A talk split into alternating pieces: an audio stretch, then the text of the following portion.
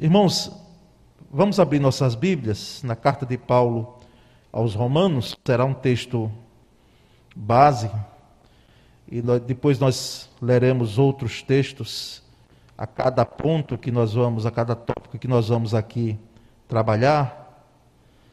Então, abra sua Bíblia na carta de Paulo aos Romanos. E nós vamos ler o capítulo 14 e o versículo 13. Romanos 14, 13.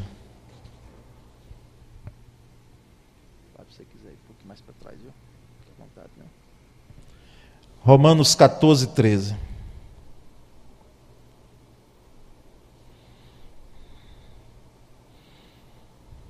Carta de Paulo aos Romanos, capítulo 14 e o versículo 13. E o texto diz assim, irmãos: portanto, aí está já ele também projetado, portanto, deixemos de julgar uns aos outros, em vez disso, resolvam viver de modo a nunca fazer um irmão tropeçar e cair. Amém? Amém, sim. Graças a Deus, irmãos. Meus prezados irmãos, quando vem o tropeço, é uma primeira mensagem nesta quinta-feira, e se Deus permitir, na próxima quinta-feira, nós vamos trazer a parte 2 dela, tá certo? Hoje será focada, exceção a esse, esse texto, primeiro, será focada toda hoje no Antigo Testamento, com textos do Antigo Testamento, a visão, como a gente chama, veterotestamentária, e na próxima quinta-feira, no Novo Testamento. Então, traremos duas mensagens em cima desse tema, quando vem o tropeço, não é? quando vem o tropeço. Irmãos, vamos ao texto, depois a gente faz algum comentário nessa expressão tropeço. Mas o texto da carta de Paulo aos Romanos, o contexto dele é justamente aquele contexto lá em relação a alguém que se sentia escandalizado, irmãos que se sentiam escandalizados, porque via o outro comendo comida sacrificada a ídolos. Então, se tinha até o entendimento em relação a escândalo por causa disso. Porque era, um, era uma igreja pagã, a igreja romana, as igrejas gentias, não é? as igrejas judaicas de Jerusalém não tinha esse problema, mas as outras igrejas que tinham um contexto nascedouro que era fora de Jerusalém enfrentavam muito essa situação de comidas que eram sacrificadas, muitas vezes antes delas serem comercializadas, vendidas não é? no mercado, elas eram sacrificadas e tinham todo um cuidado não é? das pessoas perguntarem, saberem se aquela, aquele alimento tinha sido consagrado aos deuses ou não, por aqueles que vendiam. E isso veio para a igreja. E o apóstolo Paulo, sentindo a necessidade de uma explicação desse porte, ele vai trabalhar com isso, nesse capítulo 14, com esse tema. Inclusive, ele vai dizer: olha, você que acha que não é nada demais, você é, tem um entendimento muito mais é, liberal, vamos dizer assim, nessa parte, olhe aquele que se escandaliza, e vocês que se escandaliza, Tenha cuidado também para você não ficar se escandalizando também com tudo. Não é? Então, o, o apóstolo, nesse capítulo 14, ele trabalha esse aspecto. E vem e deixa essa expressão, portanto, deixemos de julgar uns aos outros. Aqui eu chamo a sua atenção porque a exortação mútua, ela é bíblica, tá certo? Às vezes as pessoas confundem os irmãos, a igreja, confundem exortação mútua edificação mútua, é? nós nos exortarmos uns aos outros com julgamento. Porque eu já vi gente dizendo assim: ah, mas não tem que prestar contas de minha vida a ninguém. Né? Tem sim, meu irmão, você tem que prestar sua, contas de sua vida à igreja, a nós, porque nós somos o seu irmão em Cristo. Eu, você, nós fazemos parte do mesmo corpo. Então, é assim, nós não estamos tratando de minúcias, mas se você está com dificuldade, com problema, isso nos atinge, porque nós fazemos parte do corpo. Então, não é nesse aspecto, o julgar aqui que o apóstolo Paulo coloca, é justamente uma aquela, aquela posição de superioridade que alguém se encontrava. Né, de ser até se colocar na posição de juiz. E olhe que juiz, ele vai ter que dar uma penalidade, não é? De acordo com a lei, porque ele não vai, um magistrado é, de bom senso, ele vai cumprir a lei. Não é? não é isso que a gente espera? O justo juiz, não é? Que ele dê a penalidade porque, e julgue a causa de acordo com a lei. Então, o, o aspecto do julgar aqui é nesse sentido que o apóstolo Paulo coloca. Porque, vez por outra, a gente ouve assim: ah, mas a gente não deve julgar ninguém. Ah, julgar com o ar, ou o sentimento, ou a atitude de superioridade, não. Porque nós estamos diante da mesma situação e nós vamos ser julgados não para penalidade, graças a Deus, os crentes em Cristo. Mas nós estaremos diante do tribunal de Cristo, não é? No mesmo tribunal e diante do mesmo de um, de um só Senhor e servimos a um só Senhor. É nesse sentido aqui que o apóstolo Paulo coloca. E aí ele dá uma alternativa, em vez disso, não é? Em vez disso, em vez de se colocar na posição de superioridade, resolvam viver de modo a nunca fazer um irmão tropeçar e cair. O que é que o apóstolo Paulo está colocando aqui, segundo os estudiosos desse texto? Ele está dizendo: ó, em vez de você se colocar na posição de superioridade e julgar assim, com esse, essa atitude, com esse sentimento, você comece a julgar você mesmo a sua conduta. Olhe para si mesmo. Faça, comece a fazer um juízo de valor, um alto juízo de valor de você mesmo, não é? Que é redundância, né? Então, comece a faz, olhar para você mesmo a sua situação. E cuidado, não é? Para não fazer tropeçar e cair um irmão. Ou seja, que você não seja uma pedra de tropeço. Essa pedra de tropeço, depois nós, isso merece um estudo à parte, entendeu, irmãos? Porque é muito profundo. Tanto a pedra de, de tropeço em relação a qualquer pessoa, inclusive crente aqui, porque a carta é para crentes, a expressão que Jesus usou é para a igreja, são para cristãos, como também a pedra de tropeço que é usada para Jesus. Não é porque há uma expressão nas escrituras, os irmãos vão de lembrar, que Jesus, ele veio também como essa pedra para trazer entendimento diferente àqueles que são dele e àqueles que não seguem. É nesse sentido que merecem um estudo à parte nós não vamos tratar especificamente sobre essa pedra de tropeço e nem sobre a pedra angular, que aí é um outro tópico, né, um outro assunto. A pedra angular, que é Jesus Cristo também, que é a pedra de esquina. Aqui nós vamos tra tratar, irmãos, sobre o tropeço. Né? E tropeço, de fato, é uma experiência que quase todos nós aqui já vivenciamos. Não é? Eu quero crer aqui que a maioria, se não todos, já já teve um tropeço, literalmente, não é? aquela topada que você quase cai quando não cai mesmo. E interessante que no tropeço, alguns tropeços, que a gente não controla o corpo. Não é? é ladeira abaixo mesmo. Às vezes você tenta se segurar em alguma coisa, e quanto mais procura se segurar, mais você perde o controle total do corpo, e quando vê, você já tá, está mesmo no chão é uma queda, não é? É uma queda.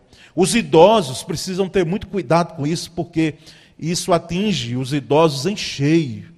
Não é? São duas fases da vida: a fase infantil, que a gente dá muito tropeção, muito, tem muita queda, e para aprender a dar aqui, não é? Eu diria acertadamente que ninguém aqui aprendeu sem cair, não é? Não começou a andar assim de forma, não é? É, já direitinho, que as pessoas olhavam assim, disse, olha que beleza, ele está olhando sem cair, não teve isso. Todos nós caímos aqui e choramos, alguns aqui abriram um berreiro, não é? um bocão mesmo, e mamãe veio, o, o, papai veio e pegou no colo, não é? a tia colocou no colo, por causa da, de aprender a andar, não é? A criança, ela, e eu falo com um pouco mais de propriedade, dentro daquele conceito pedagógico de, da, da fase infantil, ela não tem o, um senso, ainda em determinada fase, de distanciamento de objetos. Então, por isso que ela tem dificuldade. E na fase é, da chamada terceira idade, ou quarta idade, né? ou quinta idade, quem sabe aqui os irmãos passando de 100 anos, né? essa questão dessas categorias de idade aí, é, é possível muito, aliás, com frequência, os idosos estão atingidos, não é? Mas não é só, não apenas os idosos. Todos nós aqui já tivemos um, um tropeção, não é? Isso de forma literal em nossa vida. Tropeço para a Bíblia, irmãos, é queda também, tá certo? É possível queda e às vezes queda mesmo. Tropeço é qualquer atitude nossa é, que implica na queda. E queda no sentido espiritual, queda de uma ação real que implica não apenas no mundo real, mas implica também nas questões espirituais e emocionais e que atingem, geralmente não atinge um só. Uma queda de alguém, ela tem um reflexo em outras pessoas. Porque alguém já disse, é, é um ditado, né, que ninguém é uma ilha. Tá certo? Então agora nós vamos para esses pontos aí de quando vem o tropeço. Primeiro aspecto é quando vem o tropeço, seja sustento para os que necessitam. Seja sustento para os que necessitam. E o texto de Jó 4:4 diz assim: Suas palavras sustentaram os que tropeçavam e você deu apoio aos vacilantes. Aqui quem citou essa, esse texto aqui foi Elifaz, o, o mais velho, né, possivelmente, dos amigos de Jó, de mais idade. Primeiro, por isso foi o primeiro a falar. Depois veio Bildade, não é? Então foi por ordem de, possivelmente, de idade, porque o, o judeu reconhecia muito isso. E o Elifaz diz isso a Jó: Olha, é, suas palavras, Jó, sustentaram os que tropeçavam. E você deu apoio aos que eram vacilantes, os que tinham joelhos vacilantes, em outra versão. Jó foi, de fato, um homem, um patriarca, não é? Contemporâneo, possivelmente, de Abraão, que fez com que pessoas é, fossem sustentadas pela dele pessoas que foram sustentadas. Ele foi um elemento de sustento para outras pessoas. Eu vou precisar trocar, não é? O, o microfone aqui que está. Vou pegar o verde, viu? Para a gente aqui ter.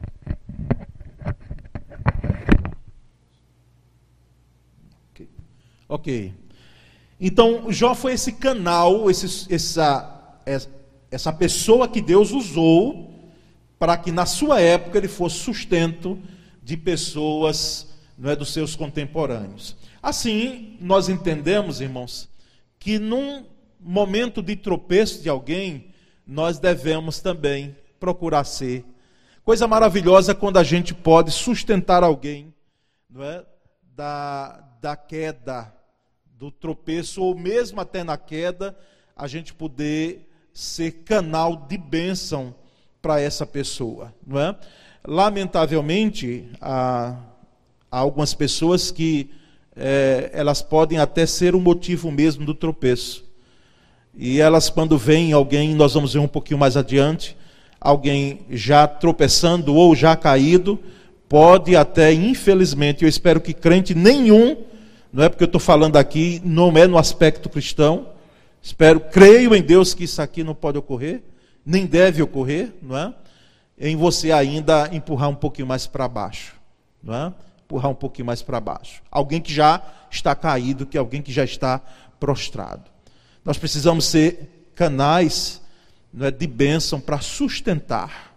Então, quando vem o tropeço na vida de alguém, seja elemento de Deus, seja com palavras, com atitudes, aquilo que estiver ao, ao seu alcance, para você sustentar gente que necessita.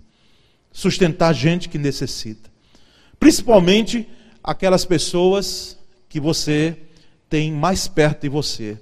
Lembra daquela pergunta de Jesus: quem, ah, aliás, a pergunta lá do, daquele, daqueles fariseus, né? Quem é o, quem é o meu próximo? Ou daqueles, daqueles que estavam ali sendo interrogados ou interrogando Jesus. Quem é que é o meu próximo? O próximo da gente é o próximo mesmo. São as pessoas que estão mais perto, são os domésticos na fé. Tem que começar, são as pessoas de nossa família. É? Isso sendo feito, é claro, dentro de critérios, porque tem gente também que eu preciso colocar aqui, e não tenho problema em dizer, que querem muitas vezes aproveitar da situação. Não é? E aí é um outro caso à parte, não é esse aspecto aqui da mensagem que eu estou colocando. Nós precisamos, irmãos, então ser é, sustento para os que necessitam. Um segundo aspecto em relação a quando vem o tropeço, o Senhor segura, agora é para você, não é? Para você que é crente, você que é cristão, especificamente você é alvo dessa ação. O Senhor segura você pela mão. O Senhor sustém você.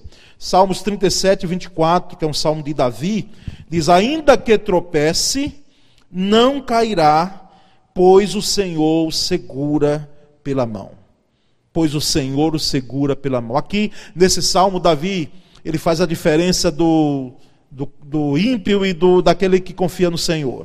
Você vê, lá, você vê lá desde o início do capítulo do, do Salmo 37, essa diferenciação, e aqui nesse versículo 24, ele deixa muito claro: ainda que tropece. Em outra versão diz: ainda que caia. Ainda que caia, porque a ideia de tropeço é de cair também. E a, a outra versão que não é essa diz: ainda que caia, não ficará prostrado, porque o Senhor o susterá e o levantará pela mão. Pela mão. O Senhor segura eu creio que as duas versões, irmãos, elas estão corretas, não é? Elas são apropriadas a nós. Por quê? Porque ainda que tropece, não houve queda, houve tropeço.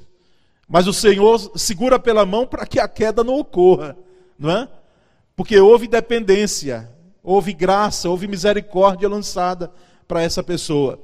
E mesmo que caia, não ficará prostrado, porque o Senhor sustenta pela mão. Aqui é necessário dizer que, no caso tanto do tropeço quanto da queda, pode ficar alguma parte do corpo danificada, pode ficar alguma parte da sua vida doendo muito, quebrada, quem sabe. Existem quedas que elas trazem danos, a maioria delas trazem arranhões, quebram é, tendões da nossa vida. E por isso que não é bom estar tá caindo. Aquele corinho antigo que a minha geração cantava, não é? É tropeça aqui, cai acolá, mas depressa levanta e começa a cantar, não é? A gente lembra dele, não é? Mas não é bom cair não. Por isso que todo crente que, que, que assim entende bem isso, pelo discernimento dado pelo Senhor, não vai estar tropeçando aqui e acolá. Não vai estar fazendo com que a sua vida seja uma vida de quedas. Porque toda queda e todo tropeço, grave bem isso, não esqueça. Toda queda e todo tropeço trazem danos à nossa saúde espiritual. E não adianta dizer assim, ah, mas eu não queria ter, eu não queria que isso acontecesse. Eu não queria que isso acontecesse. É? Traz danos, meus queridos. Tá certo? Traz danos. Mas a parte boa disso aí é que o Senhor sustenta a gente. O Senhor nos segura pela mão. Não é? é um hino lindo, segura na mão de Deus e vai. Não é? que depois os, os carismáticos ah, também trouxeram para a sua liturgia, é, é, um hino maravilhoso, um hino lindo. Mas só que a teologia dele, ela, ela é o inverso. Porque tem momentos que eu não consigo segurar na mão de Deus de jeito nenhum. Porque eu estou caído, eu estou na lama, eu estou prostrado, eu estou quebrado, eu estou fraturado, E eu não tenho condições, eu não sei nem onde estão os meus braços, às vezes, para poder estender, para segurar em Deus. O correto é que Deus nos segura, por isso que o salmo aí está bem explícito. O Senhor segura pela mão, sustenta pela mão e ergue. Há um verso das Escrituras diz que, ainda que o justo caia sete vezes, sete vezes, irmãos, para dentro da, da, da, Não é, é um outro aspecto místico da Escritura, não é algo voltado para o simbolismo nas Escrituras. Sete vezes, ou seja, haja uma queda tal, haja uma queda forte mesmo, que as pessoas olhem assim, meneiem a cabeça, como fizeram com Jerusalém, e disse, essa nação aqui jamais se erguerá, não é? Mesmo que as pessoas meneiem a cabeça e dizem, não tem mais jeito, sete vezes, o Senhor sustenta pela mão e levanta. E levanta. No caso daquele que deposita sua confiança no Senhor. Porque aquele que é prepotente, o que a Bíblia chama de ímpio, ele jamais fará isso, infelizmente. Ele não reconhecerá a misericórdia e a graça de Deus. Então, diante de um tropeço, quando ele chegar, Tenha noção clara de que tropeço e queda trazem prejuízos à nossa vida, trazem prejuízos à, à sua família, à igreja, à sociedade. Nós somos penalizados por causa da sua queda, do seu tropeço. Nos, nós sentimos, sim, sentimos muito. E não nos esqueçamos de que o Senhor sustenta, Ele ampara, Ele segura ele levanta. Alguém já disse que não há casos perdidos para Deus, não há. Pode haver para mim, porque eu só vejo o aqui e o agora. Mas para Deus não. Quando Deus coloca o olhar dele de misericórdia em alguém, essa pessoa ela tem uma mudança que nós chamamos de radical e é mesmo transformadora, uma novidade de vida. Porque é Deus quem faz isso. Mas há um terceiro aspecto, irmãos, aqui até exortativo, esse ponto 3. Não se alegre quando vê alguém no tropeço, mesmo que seja o seu inimigo. É a recomendação do sábio Salomão. Não se alegre mesmo que seja o seu inimigo. Provérbios 24, 17 diz: Quando caiu o teu inimigo, não te alegres, nem se regozije o teu coração quando ele tropeçar. Se você me perguntar, ô oh, pastor Paulo Sérgio, e você tem inimigo? Eu diria que eu não. Eu tenho um arco-inimigo porque é Satanás, que a Bíblia diz que ele é nosso arco-inimigo. Então eu não quero conversa com ele. Satanás, antiga serpente. Agora, gente, tem gente que pode ser às vezes até sem eu saber, me considerar inimigo. Mas eu e você, eu pergunto a você, você tem inimigo mesmo? Às vezes tem gente que não gosta da gente, e mesmo que você se pede de ouro, toma um banho de ouro. Tem gente que ainda vai dizer assim, ah, não, não presta. Né? Pastor às vezes enfrenta isso, lidando com gente, e a gente tem que entender para ver mais longe do que aquilo que está sendo ali no momento. Senão você entra em parafuso. Por quê? Porque tem gente que não gosta da gente porque ela decidiu não gostar.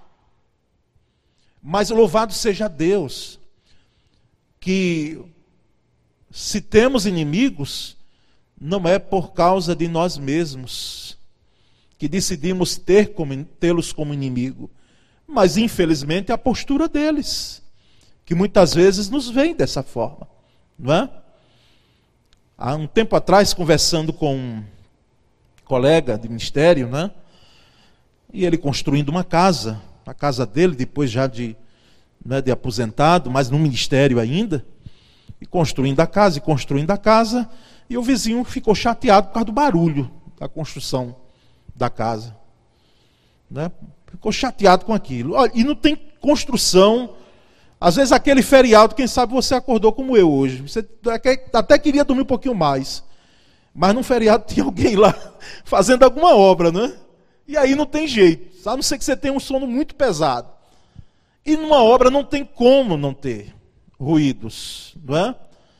E foi, foi, foi de tal forma que foi parar na justiça. Foi parar na justiça, não é?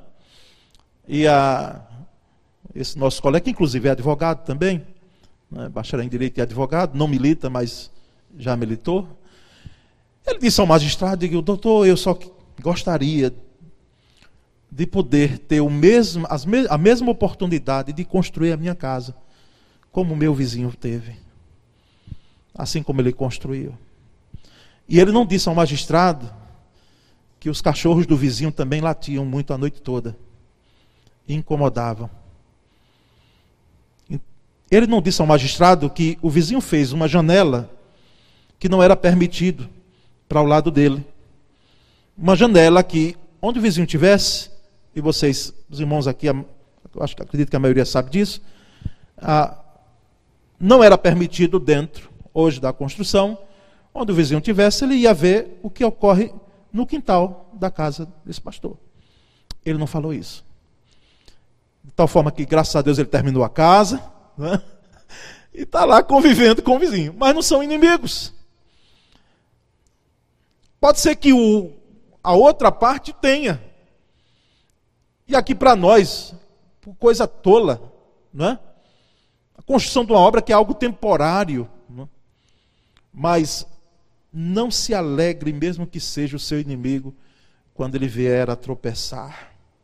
Quando cair o teu inimigo, não te alegres, nem se regozije o teu coração quando tropeçar. Irmãos, aqui há uma seriedade muito grande do que eu vou falar agora, e com muito temor eu digo, mas eu falo agora. Se nós não devemos nos alegrarmos quando alguém que se diz nosso inimigo tropeça. Por que é que eu tenho que me alegrar porque nessa trajetória de 30 anos lidando com a igreja, a gente já viu, infelizmente, alguns irmãos tecerem alguns comentários, porque houve um tropeço, porque houve uma queda de um irmão. Que deveria nos fazer chorar. E não esboçarmos um sorriso, porque houve a queda. É muito sério isso, irmãos. Eu não estou falando em tese, não, eu estou falando de experiência. E graças a Deus, uma ou duas em toda essa trajetória de ministério pastoral. Porque geralmente quando ocorre isso, vê se não é assim, uma queda de nosso irmão, nós sentimos como se fosse, e devemos sentir como se fosse em nossa pele, em nosso corpo. O cair. O cair, o tropeçar, a dor. Devemos sentir como se fosse conosco e de fato nos atinge. Os irmãos estão entendendo isso? Em nome de Jesus, entendam isso. Então, não se alegre, mesmo que seja o seu inimigo que venha tropeçar. Mas nós vamos, a, já caminhando para o final, há um outro aspecto em relação, quando vem o tropeço, ele manifesta os valores doentios de uma sociedade ou a conduta doentia de uma sociedade. Quando vem tropeços, geralmente a gente nota isso. Vê o que é está lá no contexto de Isaías 59, 14. Nossos tribunais se opõem ao que é certo. Não há justiça em parte alguma. A verdade anda, anda tropeçando pelas ruas e a honestidade foi banida. Sabe quando foi escrito isso aqui? Cerca de 600 anos antes de Cristo. Parece que a gente está lendo algo relacionado ao hoje. Ao agora que nós estamos passando. Nossos tribunais se opõem ao que é certo. Não há justiça em parte alguma. A verdade anda tropeçando pelas ruas. Estamos vivendo numa era do engano. As informações que nos chegam, nós hoje não sabemos se elas são verdade ou não. Vê que coisa a gente chegou, que tempo. Uma informação que você recebe, você antes de trazer para si e de compartilhar, de dividir, passar adiante, você tem que perguntar: será que é verdade mesmo?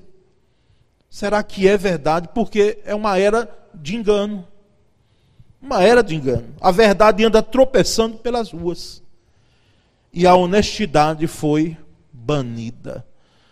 Parece que hoje, irmãos, nós precisamos pedir desculpas para nós sermos honestos.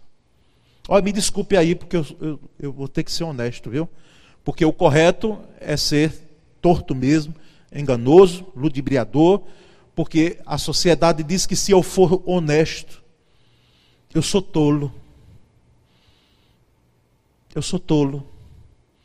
A gente tem, parece que pedir desculpas para a gente ser honesto no tempo de hoje. Já citei aqui uma experiência que me marcou muito. Um tempo desse aí, então, pouco tempo antes da pandemia. Alguém me chamou para conversar, precisava conversar. E aí, eu já pensava, não é? De que não fosse aqui, na, no gabinete. Homem, irmão nosso, e aí, pastor Flávio nos levou para um restaurante, uma coisa boa. um restaurante. Pastor, vamos, vamos comer alguma coisa antes? Eu já sei que a coisa pode ser mais pesada, né? mais grave, né?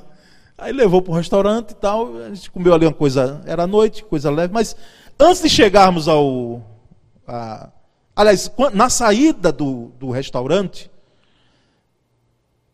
é, eu tirei da carteira uma nota para pagar, pagar não, para gratificar, não é aquela gorjeta, a uma moça que estava olhando o carro lá. E na minha mente eram dois reais na carteira. Eu tirei dois reais da minha mente. Só que tinha uma nota lá, não sei o que essa nota estava fazendo lá de cem reais. É? Na minha carteira. Tinha uma nota de cem reais e foi essa nota que eu dei àquela moça. Sem olhar direito porque estava meio escuro. Então eu tirei aquela nota e dei a ela.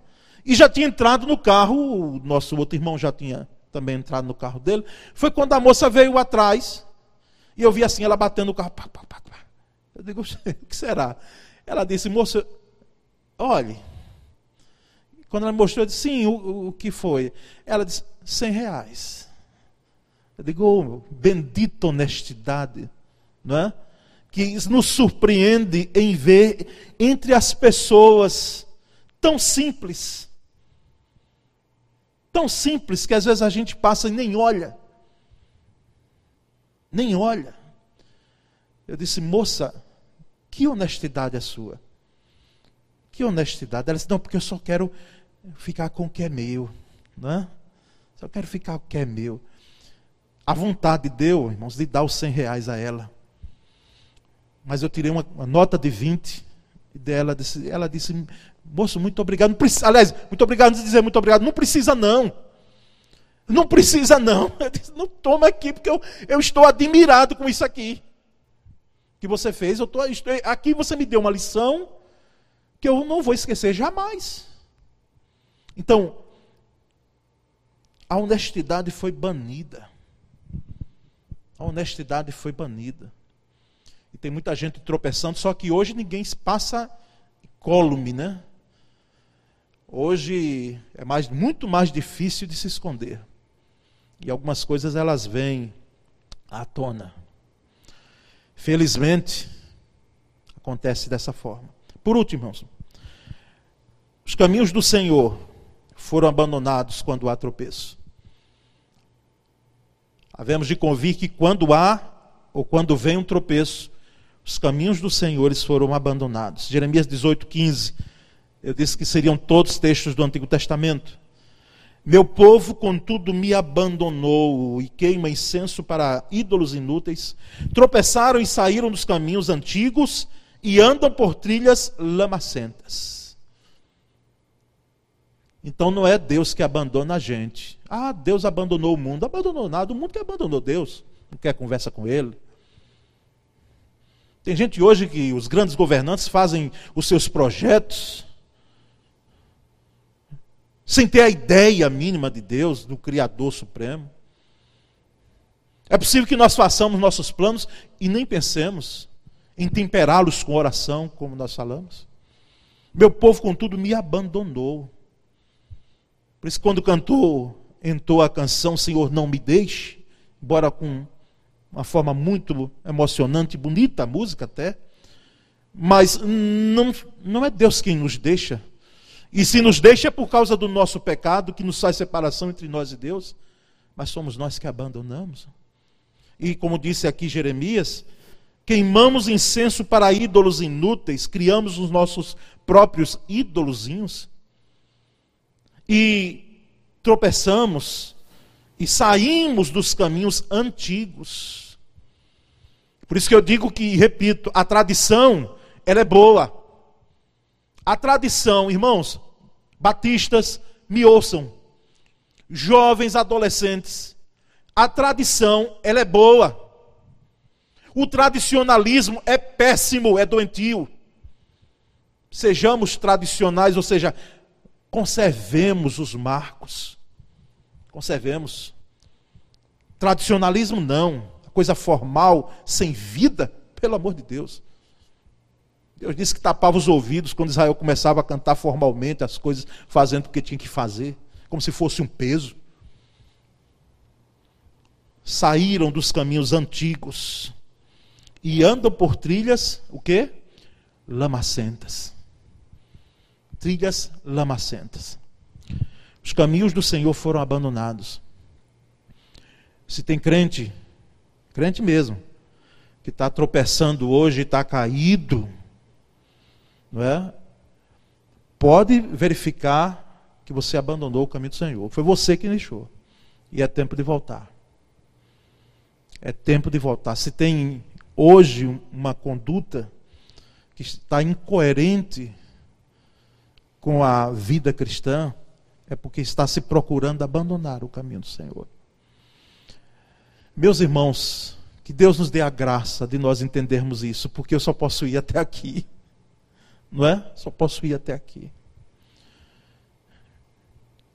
Inclusive, essa mensagem ela vem até de forma tardia, porque eu pensava desde um ou dois meses atrás. E tem outra que Deus está nos incomodando para trazer sobre os ais. Os ais, se Deus permitir, ainda esse ano. Então, quinta-feira, pela graça de Deus, nós teremos a continuidade, né, a parte 2 dessa palavra. Mas por hoje, é? vamos nos firmar, vamos observar esses versículos, esses textos, que aprove a Deus ministrarmos nessa noite. Amém? Vamos orar. Senhor, muito obrigado, porque a tua palavra é a verdade. Usamos, ó Deus, aquilo que o Senhor disse a, lá na antiga aliança mas como tem um alcance para nós hoje? Fazendo a aplicação correta, Senhor. E esse é o desafio também. Como tem uma implicação conosco hoje? Como nos fala o coração? Como nos exorta? Como nos chama a atenção? Como nos chama à obediência? Como nos chama a voltarmos ao Senhor e aos caminhos antigos. Abençoa-nos com a tua graça nessa noite. E a bênção maior que nós precisamos é a de nós, ó oh Deus, podermos evitar, por tua misericórdia e graça, os tropeços. Por tua misericórdia e graça, uma vez caídos, infelizmente com os ferimentos e o dano, Vê a tua mão poderosa nos erguendo, nos levantando. Ó oh, Senhor, ministra, continua ministrando ao teu povo nessa noite sobre esse ponto, sobre esse tema. Nós oramos e agradecemos em nome de Jesus Cristo. Amém. Graças a Deus. Glória a Deus.